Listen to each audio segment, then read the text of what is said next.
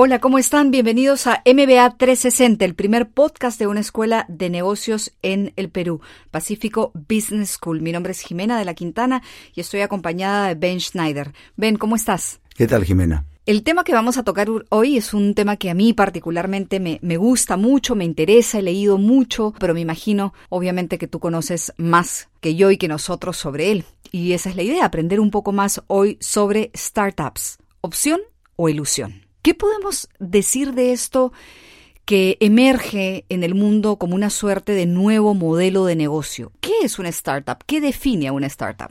Bueno, definitivamente es un nuevo modelo de negocios que se basa en una generación llamada la generación Y, Y o la generación Z, aquellos que nacieron en los 70s, 80s y, la Z a partir de los 90s, y que se convierten en emprendedores empedernidos tras la búsqueda de un potencial disruptivo dentro de algún producto o servicio tradicional, consolidado, burocrático, etcétera.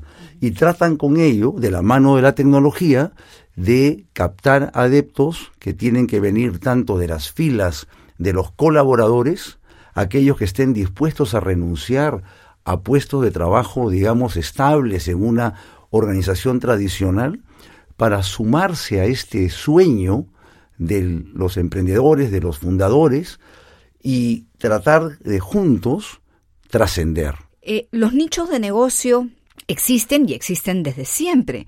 Ocurre que la tecnología ha creado nuevas necesidades o genera, nos genera nuevas necesidades, con lo cual cada día más encontramos más nichos de negocio o hay más nichos eh, de negocios potenciales. Ahí están en ese mundo, digamos, buscando justamente oportunidades los emprendedores. No solamente se generan oportunidades producto de nuevas necesidades de la mano de la tecnología, sino que también la tecnología a su vez permite optimizar o cambiar radicalmente la manera como actuamos. Por ejemplo, yo no puedo concebir manejar en la ciudad sin la ayuda de Waze. Hasta uno se empieza a olvidar, es como con la calculadora, ¿no? Empiezas a multiplicar con la calculadora y ya no te es tan fácil calcular mentalmente. Pero hoy es imposible, probablemente.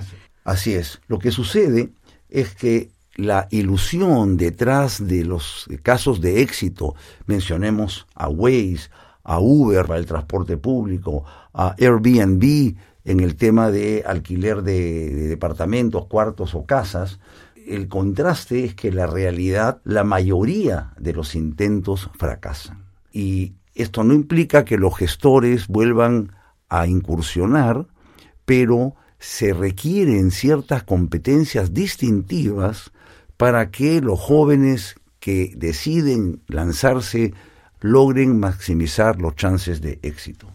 Eso que has dicho es importante. No todos tienen el perfil de un emprendedor.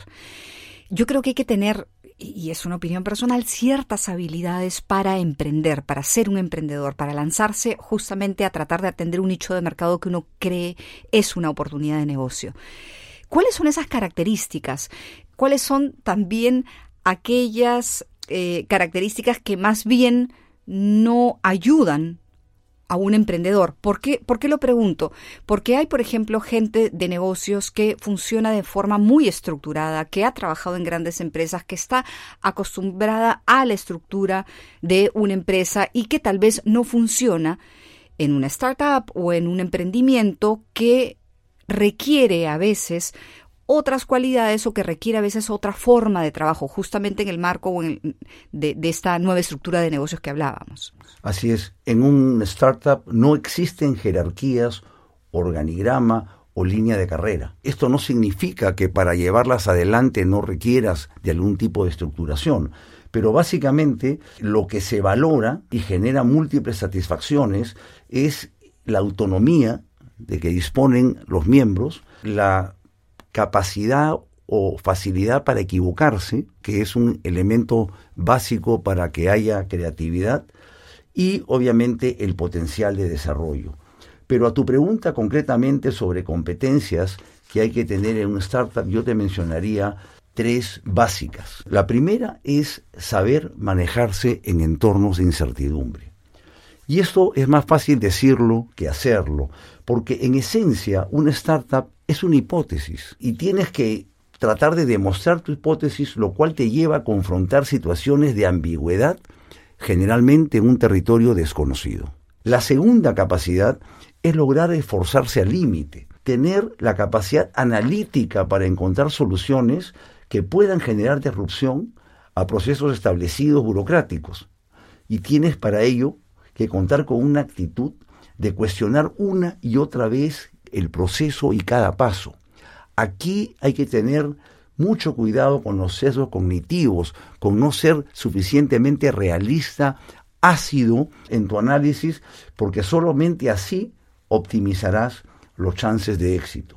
Y por último, no solo pensar, sino comportarse como dueño de la empresa. La persona debe sentir que se ha propuesto una misión, esto es una aventura, y debe lograr comprometerse de manera tal que esté perfectamente alineado con la generación de valor.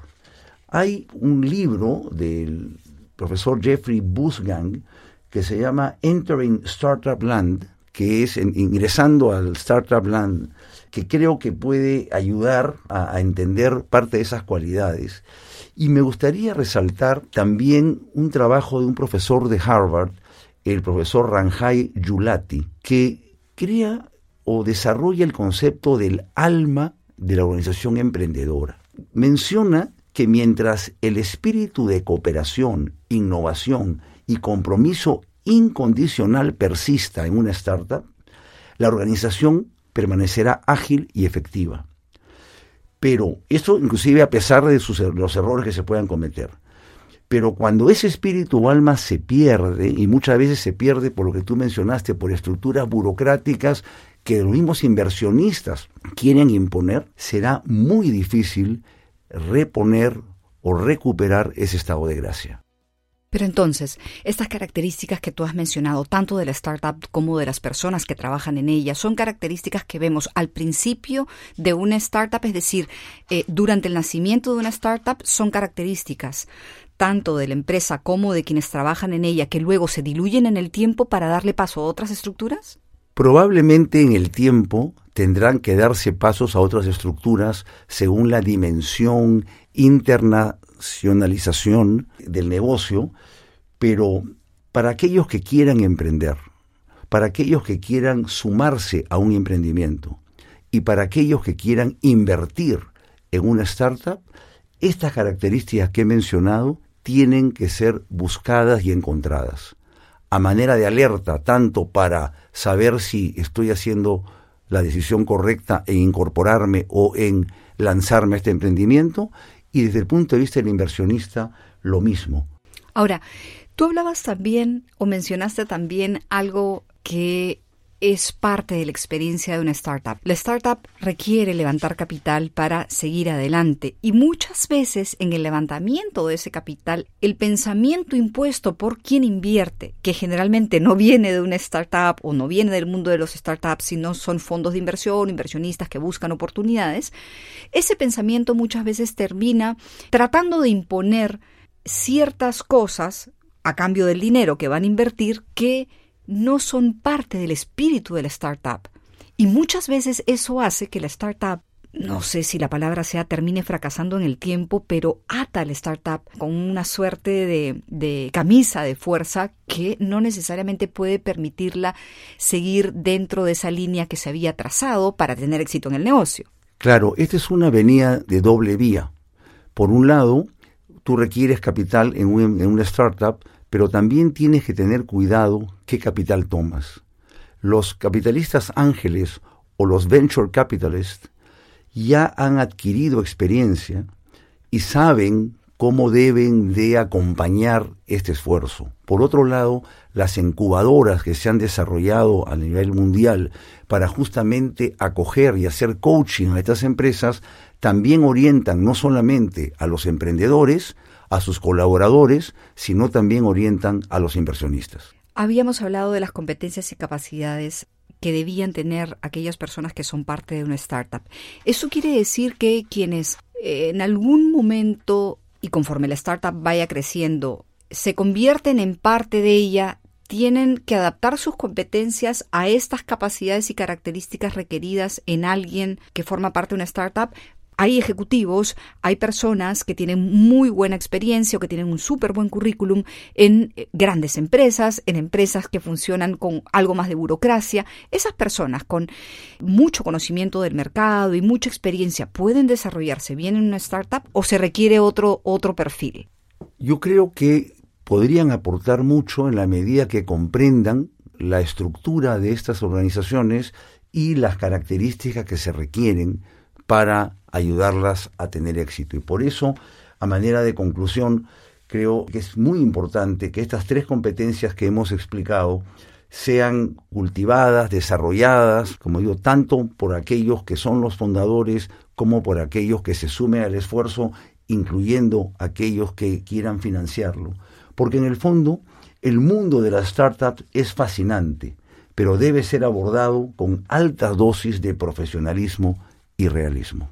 Ben, muchísimas gracias. Como lo decías, el mundo de las startups es fascinante. Hay muchísimos temas que tocar. Hemos tocado solo uno que tiene que ver con las competencias y las características de las personas y de la propia compañía, pero creo que hay muchos otros temas respecto a los cuales podríamos conversar vinculados al mundo de los emprendimientos y del startup. Así que si quieren o si tienen alguna sugerencia respecto a estos temas, si quieren escuchar más sobre startups o sobre algún otro tema, estamos obviamente atentos a todas las sugerencias que tengan. De todas formas, vamos a poner en las notas de este episodio algunas referencias, artículos, papers relacionados al tema que hemos tocado el día de hoy, desde las columnas escritas por Ben hasta otros materiales. No se olviden de buscarnos en las redes sociales de la Escuela de Negocios de la Universidad del Pacífico y de dejarnos también comentarios o sugerencias si es que quieren que abordemos, como les decía al principio, algún otro tema en especial. La música de este podcast es de bensound.com. Nos vemos.